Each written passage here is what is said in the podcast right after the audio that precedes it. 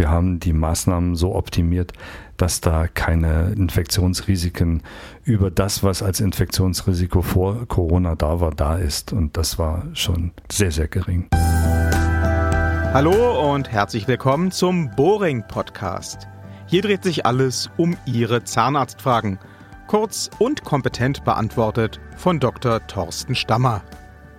Das Unwort des Jahres 2020 lautet ganz sicher Corona. Die Viruspandemie beschäftigt weiterhin die ganze Welt. In Deutschland wurden im November wieder verschärfte Kontaktbeschränkungen verhängt, um die rasant steigenden Fallzahlen unter Kontrolle zu bringen. Vom Lockdown Light ist die Rede. Kann ich denn in diesen Tagen eigentlich noch wie gewohnt zum Zahnarzt gehen? Werden alle Behandlungen regulär durchgeführt?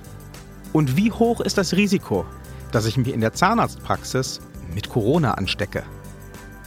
Antworten auf diese drängenden Fragen gibt es jetzt von Dr. Thorsten Stammer.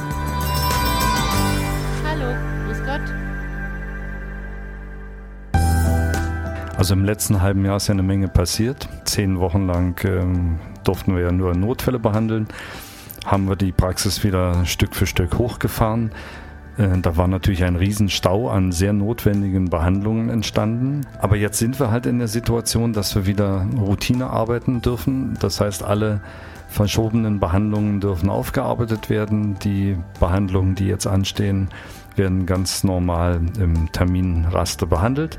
Und es ähm, besteht doch keine Angst vor Behandlung. Ähm, wir müssen sagen, dass wir einen großen wirtschaftlichen Schaden dadurch natürlich erlitten haben und die Patienten teilweise ihre Zahngesundheit auch riskiert haben.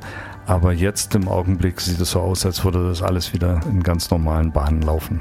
Zuerst haben wir natürlich auch Viren und Bakterien vor Corona gehabt. Und äh, deswegen musste man jetzt also nur auf die spezielle Situation nach den Richtlinien der Bayerischen Landeszahnärztekammer und des Robert Koch Instituts noch einiges ein bisschen draufsatteln. Zum Beispiel die Maskenpflicht äh, in den Verkehrswegen von der Rezeption zum Wartezimmer, im Wartezimmer, im Sprechzimmer für Begleitpersonen. Ein sogenannter Spuckschutz an der Rezeption ist natürlich auch äh, Vorschrift. Wir haben gleich den TÜV äh, bestellt, um mal äh, auch eine Beratung zu haben, welche Maßnahmen können wir noch optimieren. Wir haben die Sorgmaschine nochmal überprüfen lassen. Ähm, die Patienten bekommen eine antiseptische Mundspülung vor der Behandlung, um die Keimzahl zu reduzieren. Wir haben die Maßnahmen so optimiert, dass da keine Infektionsrisiken über das, was als Infektionsrisiko vor Corona da war, da ist. Und das war schon sehr, sehr gering.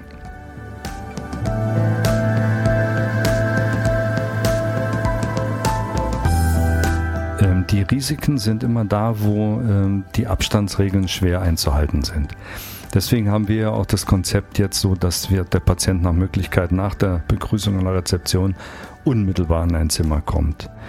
Das Zimmer ist dann auch vorher stoßgelüftet worden und da sind die Maßnahmen vorher desinfektionstechnisch getroffen, sodass der keinen Kontakt zu anderen Patienten hat. Ich kann immer nur dafür plädieren, dass äh, die Abstandsregel die Grundregel sein sollte, zusammen natürlich mit der Alltagsmaske.